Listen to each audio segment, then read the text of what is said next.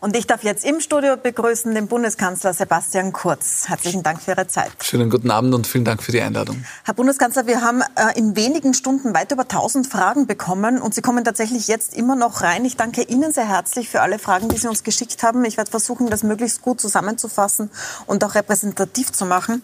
Herr Bundeskanzler, sehr viele Fragen gibt es dazu, was man jetzt darf oder nicht. Mhm. Die Leute wollen das richtig machen und fragen sich, Darf ich jetzt zum Beispiel, wenn ich meine Eltern besuchen gehe, meinen Mann mitnehmen?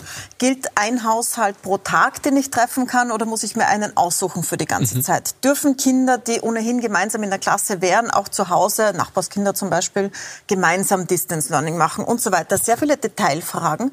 Ich spiele Ihnen eine davon ein, da geht es ums gemeinsame Joggen. Das ist ein ähm, Ehepaar, das Ehepaar Johannes und Beatrice Drach. Mein Name ist Johannes Drach. Ich bin Facharzt für Innere Medizin. Beatrice Drach, ich bin Lauf- und Bewegungscoach. Und meine Frage ist, warum ist es nicht erlaubt, dass man mit einer oder zwei Personen aus einem anderen Haushalt Outdoor-Sport machen kann? Natürlich unter Wahrung eines großen Sicherheitsabstandes von mindestens zwei Metern.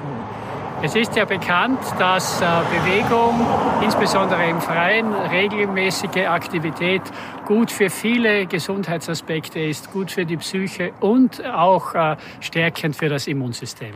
Ich sehe das in meiner täglichen Arbeit, wie wichtig es ist, dass man gemeinsam mit einer Freundin, mit einer Nachbarin, mit jemand anderen aus dem häuslichen Umfeld einfach auch mal draußen unterwegs ist, laufen geht, Walking geht, eben wirklich unter Abstand des, also unter Wahrung des Sicherheitsabstandes. Aber das würden wir als ganz, ganz wichtig in dieser Zeit erachten. Eine von vielen Fragen zu den genauen Regeln. Können Sie da eine Antwort geben? Also zunächst einmal bin ich dankbar, dass äh, viele Menschen ähm, es auch richtig machen wollen und daher auch genau nachfragen, was ist erlaubt, was ist nicht erlaubt.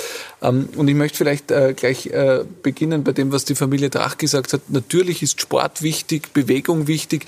Ich hoffe, dass wir schnell auch wieder in eine Phase kommen, wo es wieder möglich ist, dass ein paar Leute auch gemeinsam laufen gehen oder gemeinsam Sport und Bewegung machen. Warum haben wir die Einschränkung vorgenommen, dass das derzeit nicht erlaubt ist, also sprich nicht mit anderen Personen erlaubt ist. Warum ist das nur alleine oder mit Personen aus dem eigenen Haushalt erlaubt?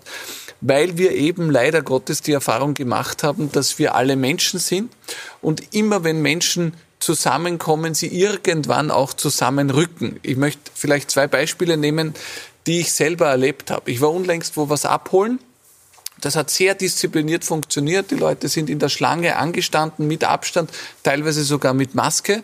Dann komme ich hinein, hol das ab. Da gibt's ein kleines Nebenzimmer mit am Tisch und an dem Tisch sitzen sechs Personen auf engstem Raum zusammen und plaudern, die sich zufällig dort getroffen haben und so eine Freude gehabt haben, dass sie sich gesehen haben, dass sie sich gleich zusammengesetzt haben.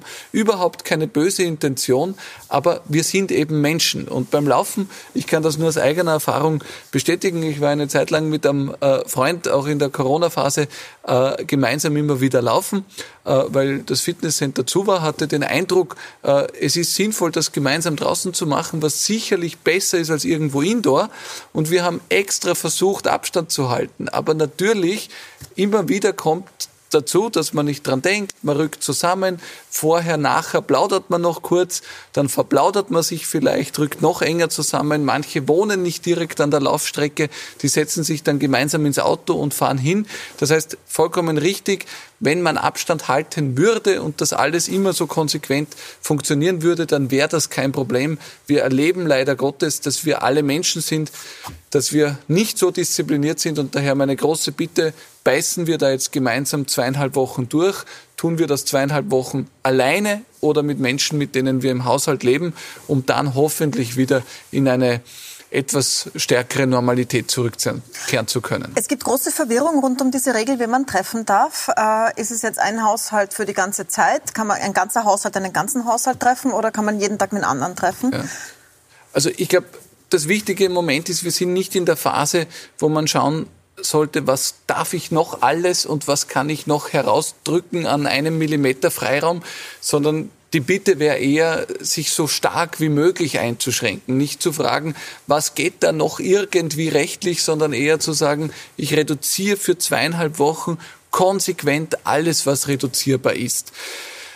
Was darf man? Natürlich gibt es auch eine genaue ähm, Verordnung, äh, die, die auch beschlossen worden ist. Und um das zu erklären, weil da, glaube ich, durch eine Stellungnahme ein bisschen auch Verwirrung ausgelöst wurde, es ist verboten, dass Familienfeiern zusammen, äh, stattfinden, dass Familientreffen stattfinden, sondern es gibt die Regelung, dass die Zeit im eigenen Haushalt verbracht werden soll, aber weil es eben auch Personen gibt, die alleine leben, weil es auch Personen gibt, die äh, ein Paar sind, aber in zwei Haushalten leben, mussten wir eine Regelung schaffen, ähm, die darauf abzielt, dass hier trotzdem Kontakt möglich ist und daher ist die Regel, ein Einzelner darf auch einen anderen Haushalt treffen. Aber meine große Bitte ist, äh, einen Beitrag leisten kann man, indem man das nicht tut. Also ich dürfte als Einzelner zum Beispiel meine Eltern besuchen. Ich werde das aber nicht machen, weil erstens will ich sie nicht in Gefahr bringen und potenziell anstecken.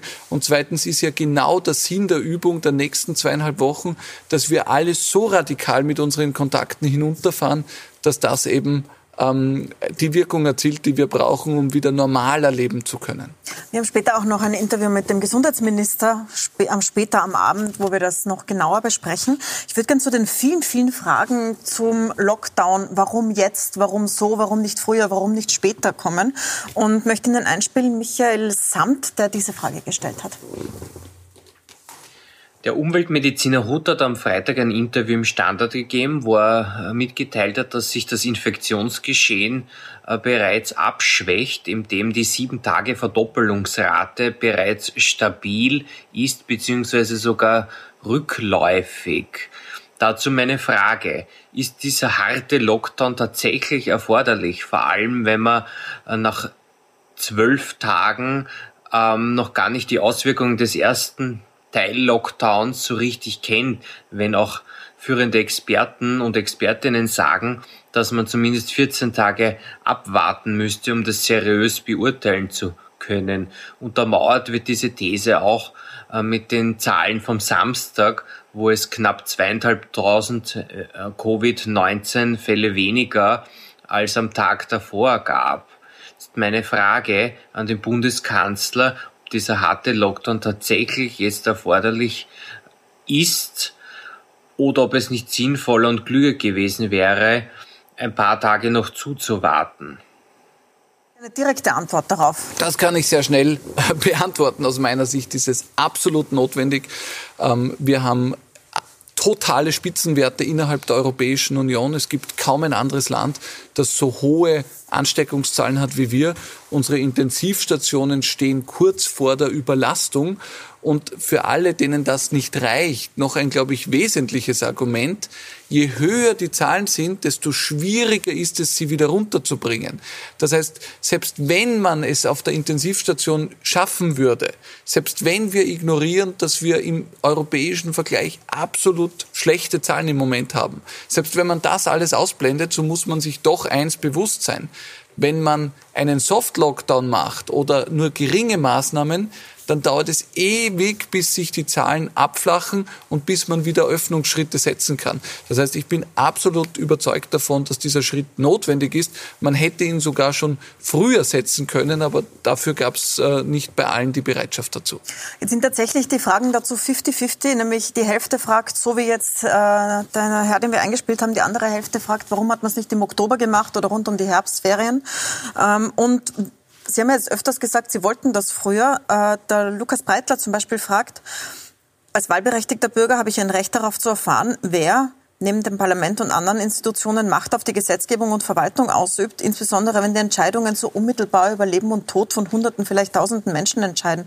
Wer sind diese Widerstände die gegen den Lockdown, ja, von denen Sie erzählt haben? Zum einen leben wir in einer Demokratie und da gibt es äh, mehrere Parteien und äh, nicht einen Bundeskanzler, der alleine entscheidet. Und zum Zweiten gibt es natürlich auch Bundesländer, mit denen wir uns abstimmen müssen, ähm, die ja die Maßnahmen auch mittragen müssen, sonst macht das ja keinen Sinn, die natürlich auch ihre Meinung immer wieder einbringen können. Und äh, das ist ja bekannt, dass ich immer ein Befürworter von harten, frühen Maßnahmen war um zu verhindern, dass es überhaupt äh, zu schlimm wird. Ähm, aber da gab es vor einigen Wochen noch massive Widerstände. Aber Sie gelten ähm, ja an sich nicht als wenig durchsetzungskräftig. Ja, darum gibt es ja die Entscheidung mittlerweile eh. Aber äh, es ist eben so trotzdem, dass man in einer Demokratie nicht alleine entscheiden kann. Und zum Zweiten, ähm, da muss ich denen recht geben, vielleicht ein Stück weit, die da auch gegen eine frühere harte Entscheidung waren. Es ist natürlich auch immer eine Frage, wie stark trägt die Bevölkerung etwas mit. Und da sehe ich schon jetzt einen Vorteil, nämlich jetzt gibt's, glaube ich, mehr Bewusstsein in der Bevölkerung als noch vor vier Wochen, als noch vor acht Wochen. Ähm, hätte uns ein, so ein Lockdown schon vor vier Wochen gut getan? Ja, definitiv. Hätten damals so viele Menschen mitgemacht wie jetzt? Wahrscheinlich nicht. Insofern, so dramatisch das ist, aber ähm, ich glaube, es wäre viel früher wahrscheinlich auch nicht von der Masse der Menschen mitgetragen worden. Viele Fragen gibt es auch dazu, warum Sie nicht stärker auf die Oppositionsparteien zugegangen sind oder die früher eingebunden haben, damit es wirklich so einen gemeinsamen Beschluss gibt und man nicht das Gefühl hat, dass ein politisches Kack äh, an, anhand von Parteigrenzen abläuft erstens einmal gibt es einen äh, laufenden Austausch mit Oppositionsparteien, ähm, mit äh, den Landeshauptleuten, äh, mit den Sozialpartnern. Ähm, jeder ähm, dieser Genannten hat meine Handynummer. Jeder dieser Genannten hat die Handynummer des Vizekanzlers. Jeder der Genannten hat die Handynummer des Gesundheitsministers. Das heißt, man kann sich ständig austauschen. Ähm, ich glaube aber, man darf nicht äh, den Fehler machen zu glauben, nur weil man sich austauscht, heißt das, dass die Partei äh, dann die Meinung ändert. Ich habe zum Beispiel nach wie vor eine gute Gesprächsbasis mit dem Norbert Hofer. Ähm, ich war unlängst äh, beisammen in einer Videokonferenz mit Herbert Kickel und trotzdem ist die FPÖ der Meinung, ähm, dass Massentests, die wir freiwillig anbieten wollen, als Angebot für die Bevölkerung jetzt der Weltuntergang sind und das Ende der freien Gesellschaft. Man kann sich die Reaktion anderer nicht immer aussuchen. Ähm, ich glaube, es ist auch in einer Demokratie ähm, legitim, dass es unterschiedliche Meinungen gibt. Und wenn Sie mich fragen, äh, wie ist das in anderen Ländern, kann ich nur sagen, äh, wenn wir uns als Regierungschefs in Brüssel treffen äh, und im informellen Teil gemeinsam sprechen, dann erzählen wir alle dasselbe, nämlich erstens, jeder Regierungschef leidet darunter, dass diese Corona-Pandemie einfach die eigene Gesellschaft, das Land, die Wirtschaft massiv in Schwierigkeiten bringt. Zum Zweiten, die Bevölkerung ist überall müde ähm, und tut sich immer schwerer, sich noch aufzuraffen und die Einschränkungen mitzutragen. Und zum Dritten, in allen Ländern kritisiert die Opposition das Vorgehen der Regierung. Ähm, das ist vielleicht auch einfach die Aufgabe der Opposition. Ich würde gerne zu denen kommen, die wirklich besonders müde sind. Wir haben in den letzten Tagen, auch wegen eines Aufrufes letzter Woche, hunderte Zuschriften von Pflegekräften, Ärztinnen und Ärzten bekommen äh, in den Krankenhäusern, die tatsächlich am Limit sind. Äh, eine davon hat uns auch ein Video geschickt, Eva Maria Burger, diplomierte Krankenpflegerin. Mein Name ist Eva Maria Burger und ich bin diplomierte Gesundheits- und Krankenpflegerin und ich würde ganz gerne von Ihnen wissen, wie Sie sich das jetzt in Zukunft im Bereich der Pflege vorstellen. Ähm, es ist kein Geheimnis, dass wir seit Jahren schreien, dass wir zu wenig sind. Und jetzt in diesem Worst-Case-Szenario der Pandemie sieht man ganz deutlich, wie schlecht wir tatsächlich wirklich aufgestellt sind. Ähm, es müssen auf einmal Pflegekräfte in Bereichen eingesetzt werden, für die sie nicht ausgebildet sind und sich das auch nicht zutrauen und das eine große psychische Belastung auch für manche darstellt, zu Recht. Ärzte werden aus dem Ruhestand zurückgerufen. Ähm, wie, wie, wie soll das weitergehen? Wie werden wir entschädigt werden? Wie werden wir unterstützt werden während der Pandemie? Wie sind die Pläne für nach der Pandemie? Wie wird der Beruf attraktiver gestaltet, dass ihn wieder mehr Leute ergreifen wollen? Weil zurzeit sieht es leider so aus, dass wir immer weniger werden statt mehr. Ja, also zunächst einmal ein großes Danke an Frau Burger und äh, alle anderen, die im Gesundheitsbereich, im Pflegebereich äh, tätig sind. Das ist immer eine wichtige und herausfordernde Aufgabe, aber gerade in Zeiten einer Pandemie wird dort einfach Unglaubliches geleistet. Ähm, zunächst einmal bin ich froh, dass wir in Österreich ein relativ gut aufgestelltes Gesundheitssystem haben. Wir haben eine höhere Ärztequote zum Beispiel äh, pro Kopf ähm, als die meisten anderen Länder dieser Welt und die meisten anderen Länder in der Europäischen Union. Wir haben auch mehr Intensivbetten zum Beispiel als die meisten anderen äh, Länder in der Europäischen Union. Das hilft uns jetzt auch ähm, in dieser Zeit der Pandemie. Aber natürlich gerade im Bereich der Pflege leiden wir seit Jahren darunter, ähm, dass wir eigentlich zu wenig Menschen haben, dass wir eigentlich noch mehr äh, bräuchten, die in dem Bereich gehen. Wenn ich einhaken darf, die meisten schreiben, wir bekommen einfach zu wenig bezahlt für einen Job, genau. wo man nicht nur jetzt, aber jetzt teilweise 14 Stunden durcharbeitet und nicht mal dazu kommt, was zu genau. trinken unter der Schutzkleidung. Also ich glaube, ein großes Thema ist die Bezahlung. Mhm. Ähm, ein großes Thema ist äh, generell die Reform der Pflege. Wie ist das aufgestellt zwischen Gesundheitsministerium und Bundesländern? Wie, wie sind die Strukturen? Wie können die auch verbessert werden? Ähm, darüber hinaus äh, ist natürlich auch ein Thema Menschen, die arbeitslos sind, in den Beruf zu bringen. Wir haben da jetzt eine Arbeitsstiftung gestartet, um hier die Ausbildungsplätze auch noch einmal zu erhöhen. Also das ist ein Thema, wo der Gesundheitsminister, aber auch die Bundesländer ähm, dran arbeiten mit Hochtouren. Und äh, ich kann nur sagen, Frau Burger hat äh, da den Nagel auf den Kopf gebrochen und vieles ange, äh, angesprochen, was einfach umgesetzt werden muss und was wichtig ist. Ich frage noch mal nach, ich habe Sie es gestern im Interview schon gefragt, aber überlegen Sie sich sowas wie eine Sonderzahlung für die, die da jetzt in den Intensiv, an den Intensivbetten stehen, Patienten umdrehen? nicht weg können, weil sonst jemand stirbt? Natürlich ist das etwas, was wir überlegen. Ähm, wir haben in dem Bereich halt einfach die Herausforderung, dass wir gerade an so vielen Ecken und Enden Geld brauchen, weil wir haben viele Menschen, die arbeitslos sind, die auch von etwas leben müssen. Wir haben Menschen, ähm, die gerade nicht arbeiten können, weil ihre Betriebe äh, geschlossen sind. Da muss die Kurzarbeit finanziert werden, äh, damit die nicht um ihr Einkommen umfallen. Wir haben Eltern, die zu Hause bleiben müssen, weil ihre Kinder vielleicht infiziert sind und sich kümmern müssen. Die wollen auch ihren Gehalt weiter fortbezahlt bekommen. Ähm, wir haben andere Bereiche, die auch sehr gefordert sind, wie zum Beispiel Polizistinnen und Polizisten. Das heißt, wir schauen wirklich hier, was wir tun können, aber es ist leider Gottes so, dass im Moment gerade an vielen Fronten sehr viel geleistet wird, die sich alle mehr verdienen und auf der anderen Seite viele nicht arbeiten können, obwohl sie arbeiten mhm. wollen würden, die natürlich auch äh, etwas zum Leben bekommen sollten. Wir haben morgen später in der Sendung auch noch den Intensivmediziner Staudinger vom AKH im Interview, damit man sich ein Bild machen kann, von wie es da jetzt gerade aussieht. Ich möchte weiterkommen, auch immer noch im Medizinbereich. Viele fragen sich, ähm, können Sie jetzt zum Arzt gehen? Sind die Ärzte offen? Dürfen Physiotherapeuten ja, arbeiten? Ich spiele eine Frage ein, da geht es um behinderte Kinder, wo es besonders wichtig ist. Sehr geehrter Herr Bundeskanzler, welche Unterstützungen gibt es für Familien mit kranken oder behinderten Kindern, denen jetzt wieder alle Therapiemöglichkeiten wegfallen und die keine Unterstützung bei der Pflege und bei der Therapie zu Hause haben, bis jetzt zumindest? Äh, der gesamte Gesundheitsbereich bleibt geöffnet. Also alles, was Sie gerade aufgezählt haben, Frau Milborn, ähm, das ist selbstverständlich weiter alles möglich. Und auch äh, zur Frage kommend, wir haben uns äh, ganz bewusst dazu entschieden, dass zum Beispiel in Sonderschulen der Unterricht ganz normal stattfindet. Also gerade ähm, die Gesundheitsversorgung, all das ähm, darf nicht eingeschränkt werden. Das braucht es schlicht und ergreifend auch in Zeiten der Pandemie. Daher umso wichtiger, dass wir in anderen Lebensbereichen, dort wo wir es können, uns einschränken. Im privaten Bereich, ähm, beim gemeinsamen Laufen gehen, das sind Dinge, wo wir uns äh, zweieinhalb Wochen in Verzicht üben können. In diesen Bereichen geht das nicht. Ähm, sehr viele haben uns geschrieben, wo die Frauen die sind, die jetzt äh, sehr viel Last schultern. Das heißt, die, die zu Hause bleiben, die sich irgendwie organisieren, dass die Kinder nicht in die Schule gehen, sondern daheim lernen. Ähm, die Homeoffice stemmen mit Kindern gemeinsam. Sehr viele, die auch schon verzweifelt sind, weil sie müde sind. Und darüber, hin, darüber steht so die Frage auch nach dem Frauenbild. Was macht das mit der Emanzipation im Land, mit den Frauen? Dazu haben wir eine Frage von Melmerio.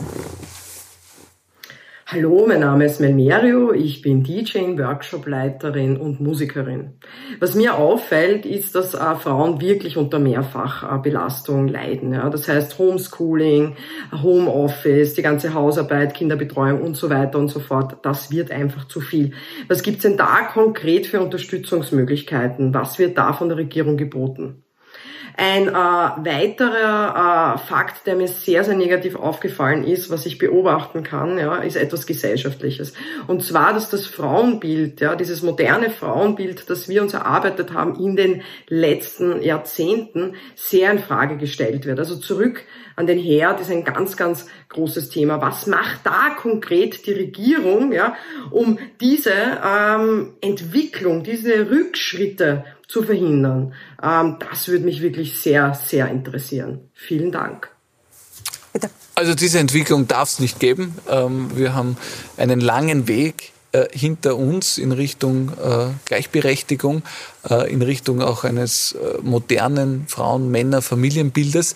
Äh, und insofern glaube ich, äh, wenn es solche Entwicklungen gibt, dann muss man ganz massiv gegensteuern. Was stimmt, ist, dass äh, es leider noch immer so ist, dass viele Frauen die Hauptverantwortung, die Hauptlast in der Familiär tragen, ob das Kinder sind, ob das pflegende Angehörige sind. Äh, da bleibt noch immer zu viel bei den Frauen hängen und das ist ein gesellschaftlicher Prozess, der stattfinden muss, dass einfach die Männer dort mehr und mehr ihren Beitrag genauso leisten wie die Frauen. Gibt es irgendwas, ähm, was Sie konkret beitragen können dazu? Weil die Frage war ja, was kann die Regierung tun? Das ist jetzt natürlich schwierig, in die Familien einzugreifen, aber gibt es da etwas, was Sie planen? Eine Kampagne oder gibt, sowas? gibt ganz viele Themen, ähm, glaube ich, wo wir ansetzen von äh, Spitzenführungskräften äh, angefangen, wo es Quoten in Aufsichtsräten und anderes gibt, bis hin zu Bildungsmaßnahmen, wo äh, im Bildungsbereich junge Frauen ermutigt werden, auch in technische Berufe, äh, in gewisse Domänen vorzudringen, wo vielleicht in der äh, Vergangenheit vor allem ähm, Männer im Vordergrund gestanden sind. Also da wird sehr, sehr viel getan in diesem Bereich. Es ist ein langsamer Veränderungsprozess, der da stattfindet. Ich würde mir manchmal wünschen, dass er noch schneller äh, voranschreiten würde. Ähm, insofern kann ich die Frage schon sehr gut nachvollziehen. Ich glaube jetzt konkret zur Pandemie und konkret zur Frage des Homeschoolings eine Antwort, weil darum ging es ja auch ein Stück weit. Ähm, da ist mir wichtig, einfach noch einmal zu betonen, wie die Regelung ist. Wer die Möglichkeit hat, aber das gilt für Frauen genauso wie Männer, die Kinder zu Hause zu betreuen, da sind wir froh, wenn das passiert. Äh, weil das bedeutet eine gewisse Entlastung an den Schulen, ein äh, leichteres Abstand halten an den Schulen, ähm, einfach weniger Betrieb dort und insofern auch weniger Infektionsgeschehen. Auf der anderen Seite aber, wer einen Bedarf hat, wer die Betreuungseinrichtungen braucht, dem stehen alle Betreuungs- und Bildungseinrichtungen in Österreich offen. Und ich glaube, das ist auch die wichtige Frage äh, oder die wichtige Antwort auf die Frage, was passiert ab morgen, weil ich erlebe in meinem persönlichen Umfeld, dass das in den Familien einfach sehr, sehr unterschiedlich ist. Es gibt Familien, äh, da sind die Leute gerade in Kurzarbeit, weil sie sonst als Verkäufer arbeiten. Jetzt sind äh, die Geschäfte und die Betriebe zu und äh, oft sind beide zu Hause, dann haben die eine ganz andere Möglichkeit, Homeschooling zu machen und sich um die Kinder selbst zu äh, kümmern, als vielleicht die alleinerziehende Mutter, die voll berufstätig ist. Ähm, dazu gab es sehr viele Fragen. Es ist ja extra eine Sonderbetreuungszeit vereinbart worden und mhm. angekündigt worden, die ist noch nicht beschlossen.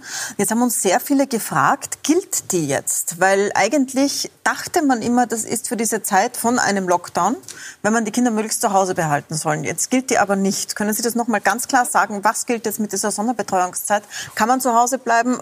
Bezahlterweise oder nicht? Bitte nicht für Verwirrung sorgen. Ähm, die Systeme sind ohnehin kompliziert genug. Äh, aber ich glaube, es ist sehr einfach zu beantworten. Warum wurde das Modell der Sonderbetreuungszeit geschaffen? Äh, weil, Frau Milborn, Sie wissen das, oftmals ähm, Kinder positiv getestet werden äh, und von heute auf morgen in eine Quarantäne von zehn Tagen müssen und natürlich dann sich jemand kümmern muss. Man kann die Kinder ja nicht alleine zu Hause lassen. Ähm, in anderen äh, Schulen ist es oft so gewesen, dass so viele Lehrer ähm, positiv getestet wurden oder Kontaktpersonen eins waren, dass ganze Schulen geschlossen werden mussten und auf einmal das schulische Angebot nicht da war. Und dafür ist die Sonderbetreuungszeit konzipiert worden. Und ich sage, das äh, Thema der Pandemie ist ja nach dem Lockdown nicht vorbei. Wir werden das noch lang brauchen, diese Sonderbetreuungszeit, weil es einfach immer wieder vorkommen kann, dass eine Schule schließen muss oder dass ein Kind zu Hause sein muss, Kontaktperson eins ist und sich jemand kümmern muss. Das ist einmal der erste Punkt. Zweitens, was gilt jetzt während des Lockdowns? Während des Lockdowns gilt erstens, wer die Kinder zu Hause betreuen kann, der soll das zu Hause tun. Zweitens, wer ein Betreuungsangebot braucht, dem stehen die Schulen selbstverständlich offen. Und drittens, wenn sich Arbeitgeber und Arbeitnehmer gemeinsam darauf verständigen, äh, dann äh, gibt es natürlich auch diese Zeit äh, des Sonderbetreuungsgeld. Allerdings ähm, es ist kein Muss, das in Anspruch zu nehmen, weil Variante 1 oder 2 sowieso auch offen stehen. Wir haben äh, noch eine Frage zur Zukunft der Schulen. Es kommt später auch noch ein Interview mit dem Bildungsminister für die Detailfragen, aber gleich eine Frage, so was hat man sich überlegt, was man im Sommer versäumt hat, wie es nach diesem Lockdown weitergeht. Wir machen eine kurze Pause und kommen gleich zurück mit dieser Schulfrage und auch äh, vielen Fragen von Wirtschaftstreibenden, die fragen, wie werden sie jetzt entschädigt und der Frage, wie kommen wir aus dem Ganzen wieder raus. Bleiben Sie dran, wir sind gleich wieder da.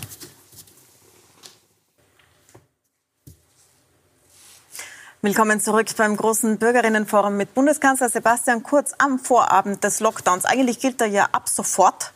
Äh, ab sofort äh, dürfen Sie nur unter Einschränkungen hinausgehen. Es sind viele Fragen offen. Danke für die über 1000, die Sie uns in den letzten Stunden geschickt haben. Um vielleicht eine zu beantworten, wir sind beide getestet. Wir haben mehr als zwei Meter Abstand und wir tragen natürlich Masken, bis wir sitzen. Dann nehmen wir sie erst ab.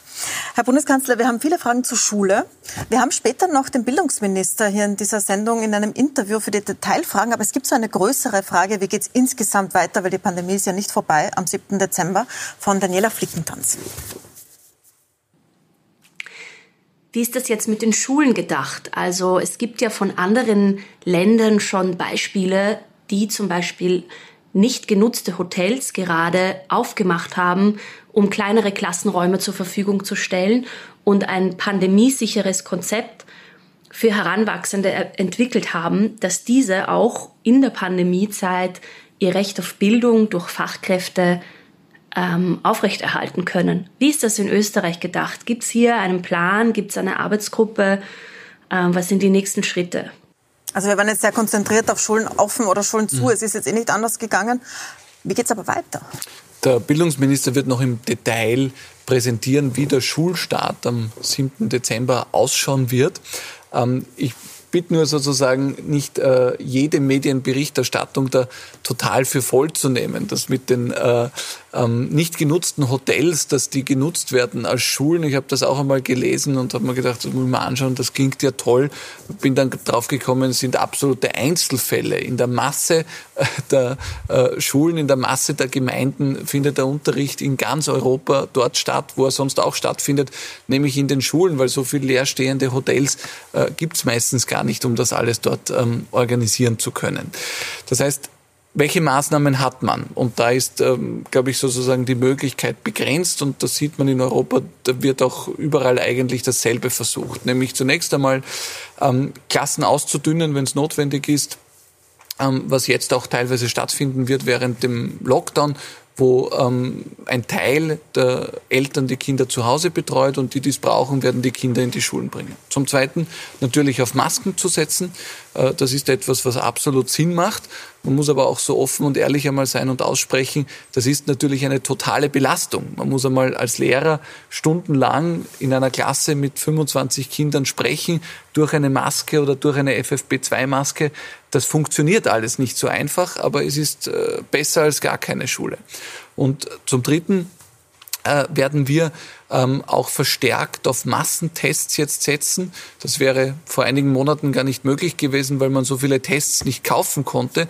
Jetzt gibt es die am Markt und wir wollen da insbesondere auch Lehrerinnen und Lehrer testen, ähm, damit wir eine möglichst sichere Schule auch organisieren können.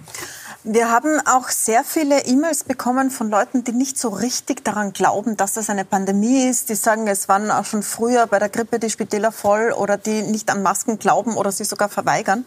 Von denen hat jetzt keiner ein Video geschickt, aber Daniela Flickentanz, die wir gerade gesehen haben, hat eine umgekehrte Frage gestellt, die möchte ich Ihnen noch einspielen.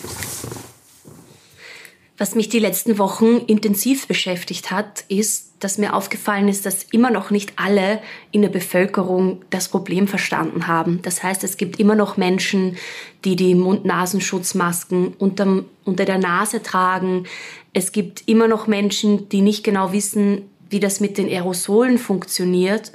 Und ich sehe hier auch einen Auftrag an die Regierung, die Wissenschaftskommunikation äh, nachzubessern und hier Konzepte zu entwickeln, um wirklich allen in der Bevölkerung dieses Wissen zur Verfügung zu stellen und zwar sehr niederschwellig und verständlich. Und ich möchte gerne wissen, was hier geplant ist, ob es ähm, Konzepte gibt, ob was im Werden ist und wie das die Regierung bewerkstelligen möchte, dass das möglichst viele Menschen wirklich, wirklich verstehen und somit auch tatsächlich ihre Eigenverantwortung mit vollem Wissen und bestem Gewissen wahrnehmen können. Ich glaube, da ist ein ganz wichtiger Punkt angesprochen worden, aber ein, ein Wort, das gefallen äh, ist, war Wissenschaftskommunikation. Und das ist eben, ähm, ja, wie soll ich sagen, in einer Demokratie so wie es ist, und das ist ja grundsätzlich gut, die Wissenschaft ist frei, wir haben eine freie Meinungsäußerung in Österreich und natürlich können Menschen ähm, äh, zu Corona sagen, was sie sich denken. Es können genauso die auftreten, die sagen, das ist alles nicht so schlimm, wie diejenigen, die der Meinung sind, es naht der Weltuntergang. Und ähnlich ist es auch in der Wissenschaft. Da gibt es die unterschiedlichsten Studien, die sich teilweise massiv widersprechen. Es ist lang behauptet worden, Kinder stecken sich gar nicht an. Jetzt gibt es viele Studien, die sagen, Kinder und Jugendliche können sich genauso anstecken wie andere Menschen auch. Und äh, natürlich äh, spielen sie auch eine Rolle beim Infektionsgeschehen. Dann gab es äh, Forscher, die gesagt haben, haben, man steckt sich eigentlich nur an, wenn man 15 Minuten länger äh, miteinander in Kontakt ist und andere, die gesagt haben, na, das kann schon sehr schnell gehen äh, und wenn viele Aerosole im Raum sind, reicht es, wenn man äh, da nur durchgeht.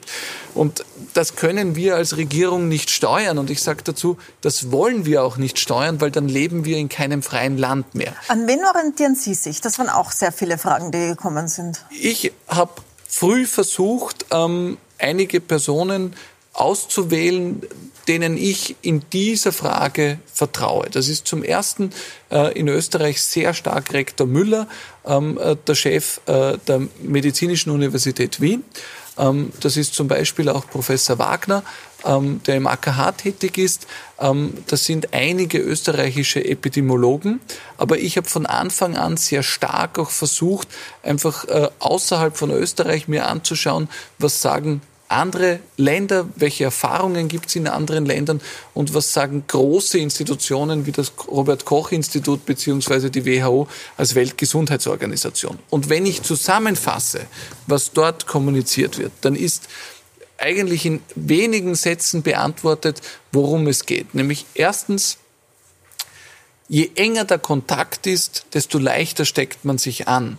Das bedeutet, im Privaten steckt man sich ganz besonders leicht an, weil da Menschen meist sehr, sehr eng miteinander äh, äh, sind, oft länger miteinander Zeit verbringen und dadurch oft die Ansteckung im Privaten am stärksten ist. Der zweite Punkt ist, ähm, das ist auch mittlerweile wissenschaftlich äh, erwiesen, wenn man nicht sagt, also nicht spricht, dann verbreitet man natürlich weniger Aerosole, als wenn man spricht.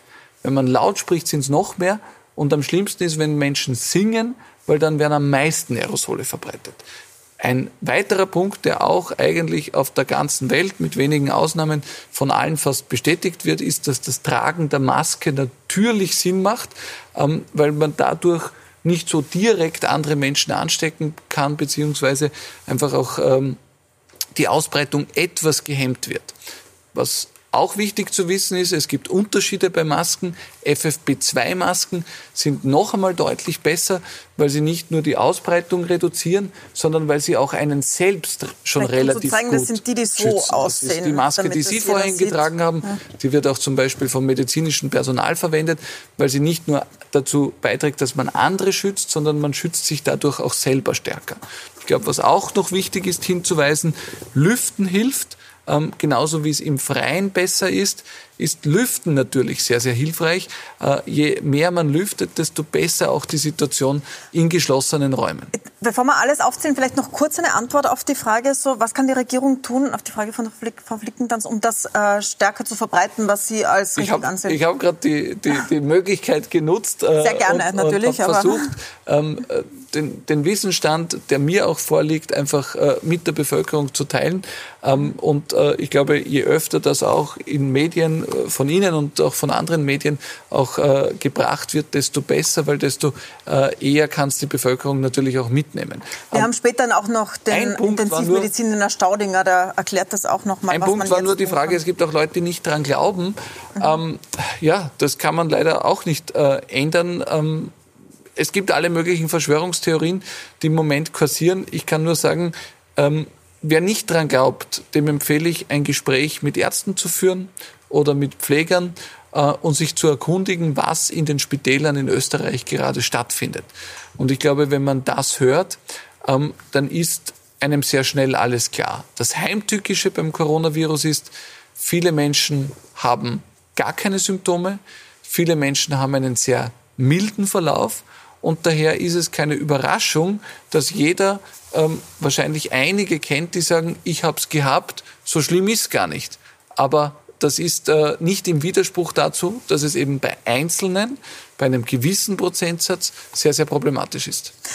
Es ist nicht nur eine Gesundheitskrise, es ist auch eine Wirtschaftskrise. Sehr viele Menschen fragen sich, wie kommen sie jetzt darüber? Jetzt besonders natürlich die, die jetzt geschlossen werden. Dazu habe ich Ihnen drei Fragen rausgesucht aus den vielen.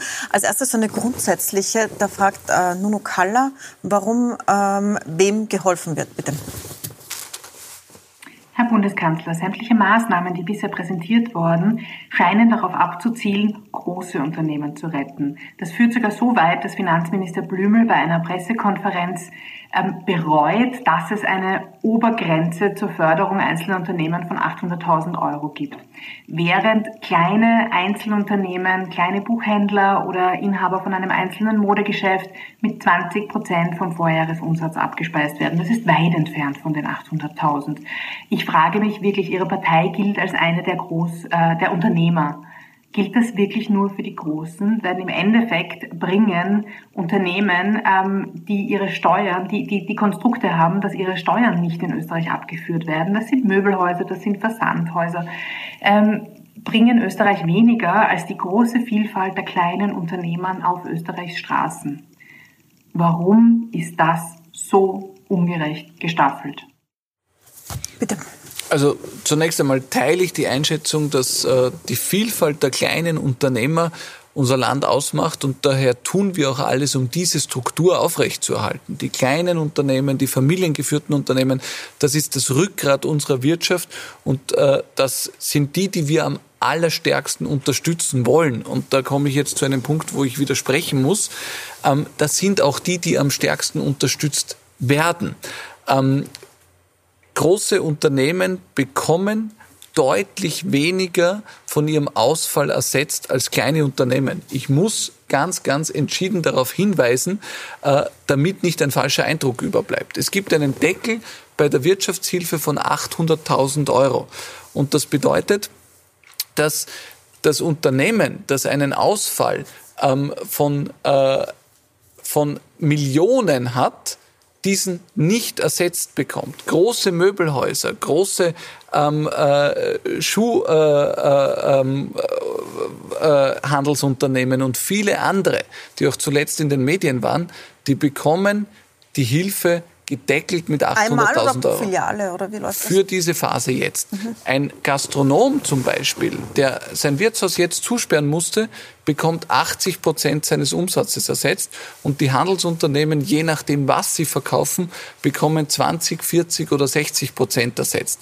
Ähm, das bedeutet, ein großer, der 50 Filialen in Österreich hat, ähm, der bleibt auf dem Großteil dessen, was er an Ausfall hat, sitzen.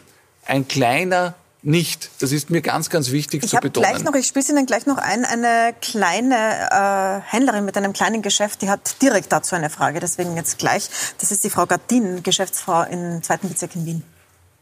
Hallo, mein Name ist Silvia Gattin und ich habe vor drei Jahren mein Geschäft in der Hollandstraße 9 im zweiten Wiener Bezirk aufgesperrt.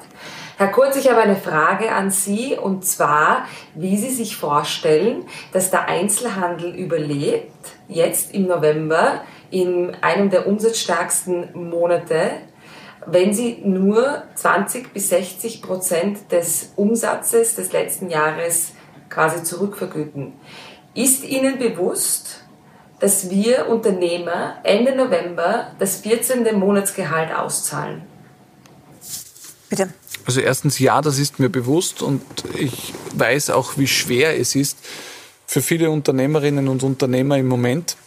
Ich möchte vielleicht zwei Punkte nur erwähnen, die mir da wichtig erscheinen. Zum Ersten, ähm, es gibt für alle, die jetzt geschlossen sind, die Kurzarbeit. Das heißt, die ähm, Löhne der Mitarbeiterinnen und Mitarbeiter, die werden vom Staat übernommen. Natürlich auch der Aliquote-Anteil für ähm, das 13. und 14. Monatsgehalt. Das ist, glaube ich, ein wesentlicher Punkt. Und der zweite Punkt ist, ähm, ich verstehe, dass mehr immer besser wäre. Ich möchte nur auf einen Aspekt hinweisen. Ähm, wir sind in Europa das Land mit der großzügigsten Wirtschaftsunterstützung von allen EU-Mitgliedstaaten. Und ich glaube nicht, dass es in anderen Ländern außerhalb Europas besser ist. Das heißt, wir sind weltweit sicherlich unter den wenigen Ländern, die am aller, aller, allermeisten Geld in die Hand nehmen, um Unternehmen zu unterstützen. Und natürlich deren Mitarbeiterinnen und Mitarbeiter, die in Kurzarbeit sind. Warum können wir nicht mehr als 20, 40 oder 60 Prozent des Umsatzes ersetzen, ähm, weil im Handel einfach so viel Geld bewegt wird, dass wir darauf abzielen müssen, wie viel davon wiederverkauft werden kann. Und das ist sehr unterschiedlich. Ein Blumenhändler zum Beispiel, ähm, der jetzt äh, die Blumen nicht verkaufen kann, dem die schlecht werden, ähm, der wird äh, nicht die Möglichkeit haben, dieselben Blumen äh, im Dezember, wenn er wieder aufsperrt, zu verkaufen. Daher bekommt er auch einen höheren Ersatz von 60 Prozent. Aber ein Autohändler zum Beispiel, der jetzt geschlossen ist und ein Auto jetzt nicht verkauft, naja, der wird in zweieinhalb Wochen die Möglichkeit haben, das Auto sehr wohl noch zu verkaufen und wird daher nur 20 Prozent von seinem Umsatz mhm. ersetzt bekommen. Bei allen kommt aber die Kurzarbeit dazu. Das heißt, alle bekommen die Kosten für ihre Mitarbeiterinnen und Mitarbeiter ersetzt, damit die Löhne auch weiter bezahlt werden können. Ich habe eine Frage von einem Buchhändler, die ist ein bisschen spezifisch, aber tatsächlich trifft sie sehr viele von den kleinen Handelsunternehmen. Sehr geehrter Herr Kurz, ich bin Buchhändler und ich habe eine Frage, die bestimmt für viele Handelsangestellte essentiell ist. Und zwar wird es analog zur Abholung in den Gastronomiebetrieben die Möglichkeit von Click and Collect geben, sodass unsere Kundinnen und Kunden vorbestellte Artikel natürlich unter erhöhten Sicherheitsmaßnahmen persönlich abholen können. Danke. Die Möglichkeit besteht leider nicht. Äh, wir haben überlegt, das zu machen. Ich hätte das auch gern gemacht. Das ist leider rechtlich schwierig äh, mit der Ausgangsbeschränkung gleichzeitig, äh, weil ähm, die Ausgangsbeschränkung vorsieht, dass man nur unter gewissen Gründen überhaupt das Haus verlassen darf. Was möglich ist, ist eine Zustellung, also ein Versand. Ähm, die Abholung ist in diesen zweieinhalb Wochen jetzt ähm, im Buchhandel und im restlichen Handel nicht möglich anders in der Gastronomie, weil es da um ähm, Nahrungsmittel geht, also Güter des täglichen Bedarfs. Ähm, wir haben noch eine Frage von einer Unternehmerin, die ich Ihnen gerne einspielen würde. Da geht es um die Kommunikation. Es sagen ja viele, es hätte schneller gehen sollen mit dem Lockdown, aber gerade für Unternehmer ist Planbarkeit wichtig und das ist die Michaela Endel, äh, die fragt, warum nicht mehr auf Augenhöhe kommuniziert wird. Ja, hallo Herr Kurz, hier ist die Michaela Endel aus Altaussee. Ähm, was mir einfach bewegt, wie viele junge Menschen, junge Unternehmer ist, dass wir uns einfach echt erhoffen, dass wir einfach ein bisschen eine transparentere ähm, Kommunikation haben. Wenn man weiß, was passiert, wenn man weiß, was äh, so, ihr habt ganz andere Möglichkeiten, ihr habt Berechnungsmodelle, einfach, dass wir planen können als Unternehmer. Also wir haben einen großen Betrieb am Berg und haben viele Mitarbeiter. Wir erfreuen uns äh, des Wirtschaftens. Also uns macht es einfach unglaublich viel Spaß und wir möchten auch nicht den Mut verlieren, sondern wir sind sehr hoffnungsvolle Leute und uns tat wirklich einfach echt ähm, am Herzen liegen, dass ihr einfach ein bisschen andere Kommunikationsstrategie fahrt. Und zwar, dass uns mit einbindet in eure Pläne, in das, was passiert. Man kann mit uns einfach reden. Wir können besser planen, wir können uns danach richten. Wir wollen zusammenhelfen, dass wir das in Österreich wirklich hinbringen. Wir wollen, dass die Leute gesund bleiben. Und wir natürlich auch alle und alle unsere Mitarbeiter, wenn wir uns einfach alle nicht so von oben regiert ähm, fühlen, sondern wenn wir einfach sagen, hey, das ist jetzt einfach eine gemeinsame Anstrengung, wo wir wirklich alle zusammenhalten, dann glaube ich, kriegen wir das auch hin. Und ähm, das wünsche ich mir einfach von euch. Danke, ciao aus Eudersee. Bitte. Also zunächst einmal der Endel, Frau, Frau Endel, vielen Dank für äh, diese positive Grundhaltung und äh, das Hoffnungsfrohe trotz ähm, der Pandemie und der sicherlich auch für Sie wirtschaftlich schwierigen Situation. Ähm, mit der Kommunikation ist das einfach eine, eine massive Herausforderung. Zunächst einmal, äh, wenn es so leicht zu planen wäre alles, dann wäre ich dankbar, weil dann wäre mein Job wesentlich einfacher. Aber es lässt sich leider Gottes oft sehr, sehr schwer berechnen, wie sich Infektionszahlen ähm, entwickeln. Salzburg ist zum Beispiel äh, ein interessantes Beispiel. Wir hatten da eine Woche, in der haben sich die Infektionszahlen dort innerhalb von einer Woche vervierfacht. In anderen Bundesländern nicht. Keiner hat das prognostiziert. Bis heute weiß keiner, warum das der Fall ist, wieso das passiert ist. Aber es war so. Wir haben jetzt während der zwei Wochen des Lockdown Lights ähm, eine stabile Entwicklung in einigen Bundesländern gehabt und in Vorarlberg, in Oberösterreich und in Kärnten sind die Zahlen noch einmal durch die Decke gegangen. Das kann man in Vorarlberg vielleicht noch die Nähe zur Schweiz als Grund anführen, aber in Oberösterreich, in Kärnten keine Erklärung, wieso es dazu gekommen ist. Insofern bitte ich einmal um Verständnis. Die Dinge sind leider Gottes oft nicht so planbar, sonst würden wir uns auch leichter tun. Und das Zweite ist die Kommunikation. Ähm, da glaube ich, ist einfach, wie man es macht, es falsch. Wir haben ja lange beraten bei den Maßnahmen, die wir setzen. Ist es besser, die anzukündigen und sie gelten sofort? Oder ist es besser, sie anzukündigen und eine gewisse Phase zu gewähren, wo sich die Leute auch umstellen können, vorbereiten können, wo mhm. Unternehmer sagen, die verderblichen Waren, die ich eingekauft habe, die verbrauche ich jetzt noch die nächsten Tage. Äh, wo Eltern sagen, na ja gut, äh, die äh, Betreuung, die organisiere ich mir. Und das bin ich selbst auch immer hin und her gerissen. Viele Länder tendieren dazu, wenn sie Maßnahmen einführen, dass sie die verkünden und sagen, die gelten ab 0 Uhr, in wenigen Stunden ist das so, keiner kann sich darauf vorbereiten. Und mir ist das immer sehr negativ vorgekommen, weil ich mir gedacht habe, die Leute haben dann wenig Möglichkeit, sich darauf einzustellen. Auf der anderen Seite, wenn man so macht, wie es wir machen, wir haben am Samstag kommuniziert, dass äh, dass ab Dienstag ein Lockdown gilt. Ähm, und äh, vorher haben die Medien natürlich Wind davon bekommen und haben die Tage davor schon begonnen, darüber zu berichten oder das anzudeuten. Und wozu hat es geführt? dass äh, es teilweise Exzesse gegeben hat beim Einkaufen in manchen Geschäften am Samstag äh, und das sicherlich für das Infektionsgeschehen alles andere als gut war. Insofern tue ich mir ein bisschen schwer zu sagen, das ist der perfekte Weg. Ich glaube, egal äh, wie die Kommunikation stattfindet, es hat immer Vor- und Nachteile. Ein, Aber es waren ja jetzt viele nicht so, also ich habe das jetzt auch aus den Zuseherfragen heraus äh, gelesen, es waren nicht viele so überrascht, dass es einen zweiten Lockdown gibt. Man hat immer gesagt, es wird eine zweite Welle mhm. geben. Und viele sagen jetzt, es wird wahrscheinlich noch einen weiteren geben. Warum kann man nicht gleich offen kommunizieren, ab welcher Zahl wird zugesperrt, schaut auf die Zahlen und stellt sich darauf ein. Ich habe dazu gleich noch, ich spiele Ihnen das gleich noch mit rein, jemanden aus der Kulturbranche, Aber das ist der Clemens diese, Unterreiner. Ja, bitte. Darf ich versuchen, nur diese Frage zu beantworten, ja. weil ich es äh, für wesentlich erachte.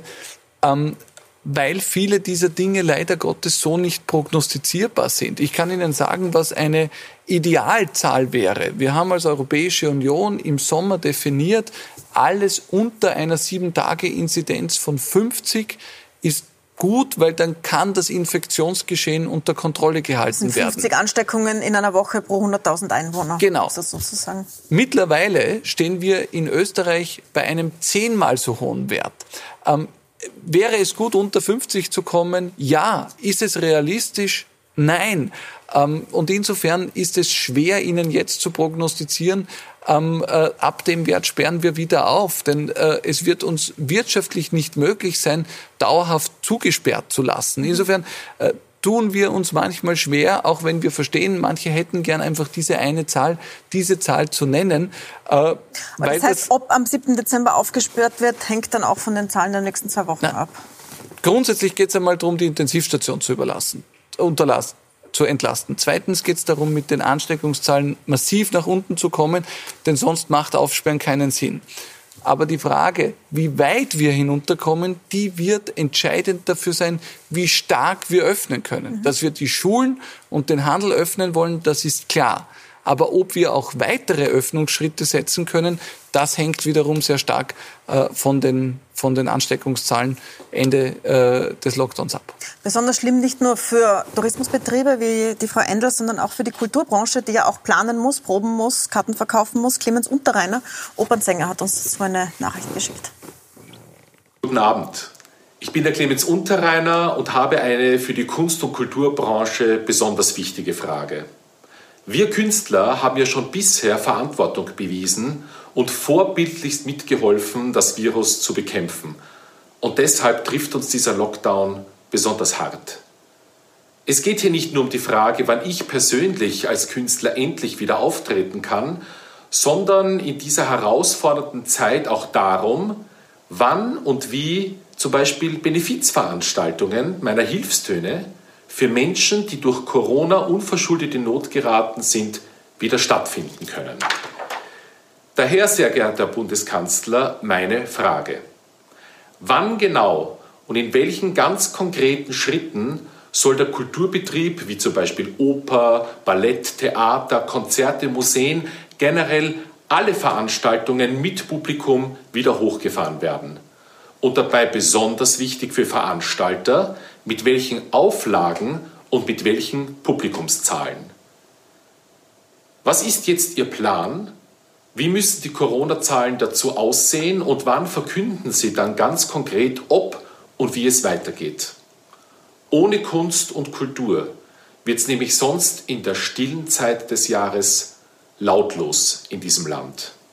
Danke für Ihre Beantwortung und bleiben Sie bitte gesund. Ihr Clemens Unterreiner.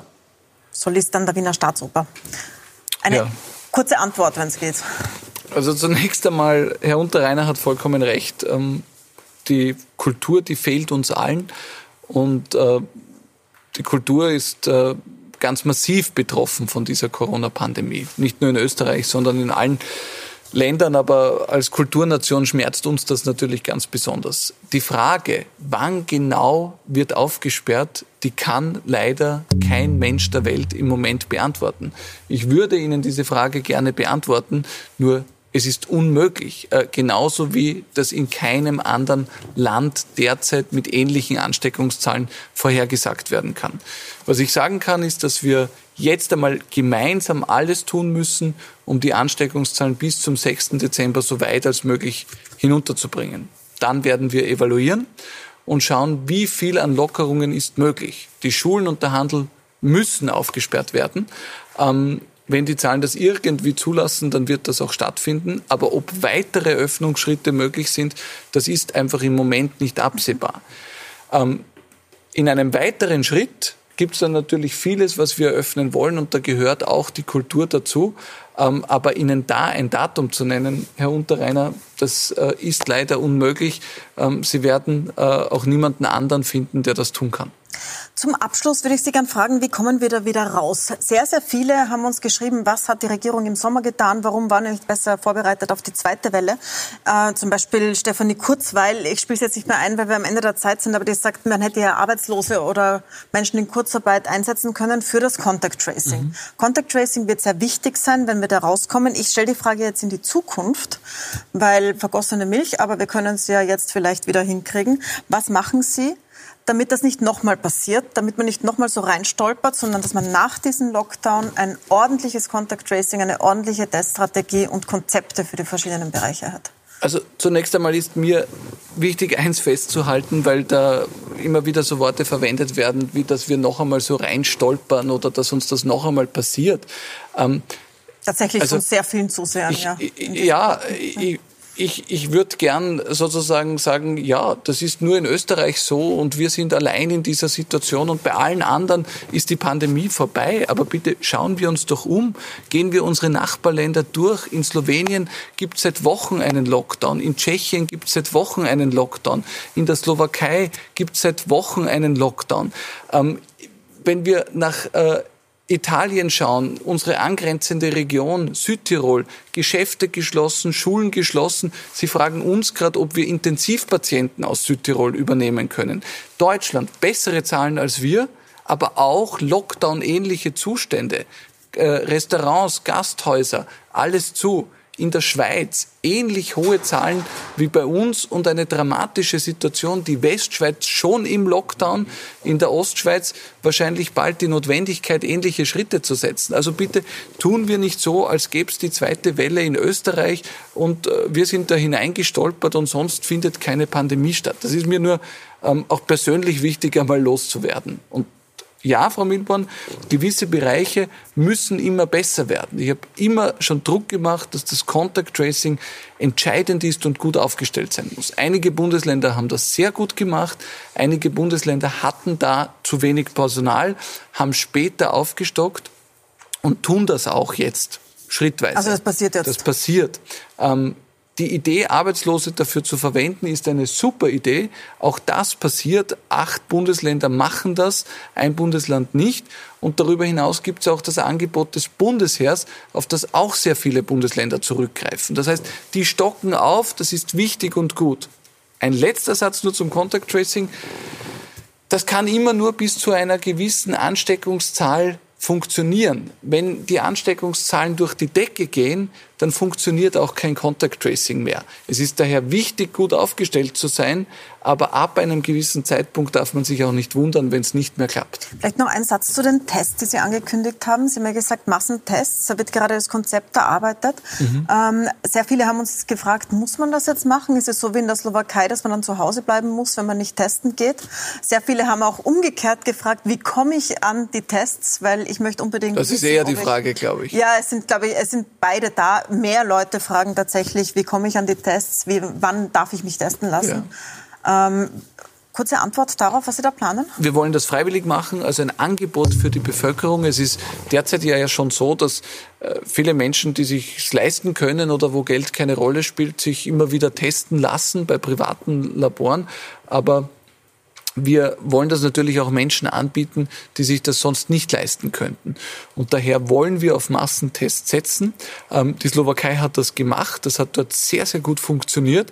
Ähm, die haben Zehntausende Fälle gefunden von Menschen, die positiv sind, andere anstecken können und durch diese Massentestung sind die isoliert worden und haben dann andere Menschen nicht angesteckt und äh, somit ist das äh, Infektionsgeschehen auch in der Slowakei mit einem Lockdown gemeinsam unter Kontrolle gebracht worden. Wir bereiten das gerade vor für Ende des Lockdowns, also für die erste äh, Dezemberphase, für gewisse Gruppen, wie zum Beispiel Lehrerinnen und Lehrer, damit wir eben ein möglichst äh, sicheres ähm, Schule gehen auch ermöglichen können und in einem weiteren Schritt dann für breitere Bevölkerungsgruppen. Mir schwebt zum Beispiel vor, dass wir das auch vor Weihnachten einsetzen, damit zumindest im kleinen Kreis Menschen die Möglichkeit haben, halbwegs sicher ihre Lieben zu treffen. Dann danke ich Ihnen sehr, sehr herzlich. Danke für die ausführlichen Fragen auf unsere Zuseher und Zuseherinnen Fragen. Danke fürs Dasein. Ihnen vielmals. danke ich für die vielen Fragen, die Sie geschickt haben. Sie können das gerne auch weiter tun, am besten per Video. Wir bringen das auch in den nächsten Tagen und Wochen natürlich ein an corona.puls4.com. Und bei uns geht es jetzt gleich weiter mit Interviews mit dem Bildungsminister Fassmann, mit dem Gesundheitsminister Anschober, mit dem Intensivmediziner Staudinger, der aus dem AKH berichtet und mit äh, AMS-Chef Johannes Kopp für alle, die sich interessieren für die Fragen der Arbeitslosigkeit, des Jobmarkts und wie es mit der Wirtschaft weitergeht. Einstweilen herzlichen Dank, Herr Bundeskanzler. Vielen Dank.